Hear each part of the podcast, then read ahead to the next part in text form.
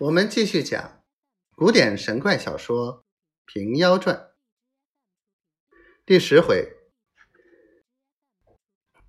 石头陀夜盗罗家饭，蛋和尚三道圆功法。休将懒惰负光阴，铁枪擒魔变袖珍。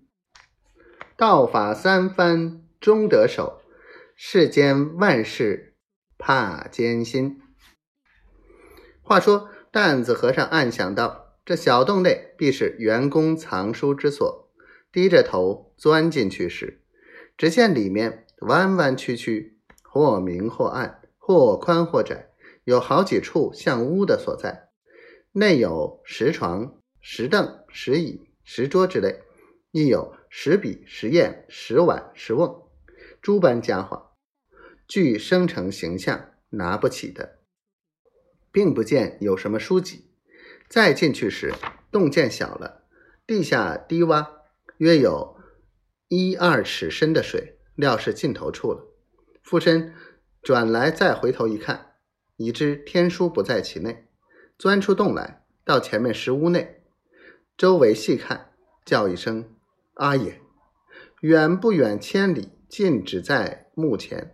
这两边石壁上卷满许多文字，不是天书又是何物？只是一件天生石壁，穿又穿不起。要抄录时，笔墨纸砚不曾带来，如何是好？且凭着自己记性，看他几条下肚，也不枉辛苦走这两番。方才站定脚头，抹一抹眼角，仔细从头辨认那字角。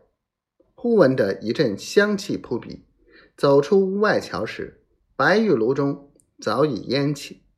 慌得担子和尚不敢回头，拽开两腿，脚不点地，一口气直跑过了石桥，到了松棚里面，打坐良久，喘息方定。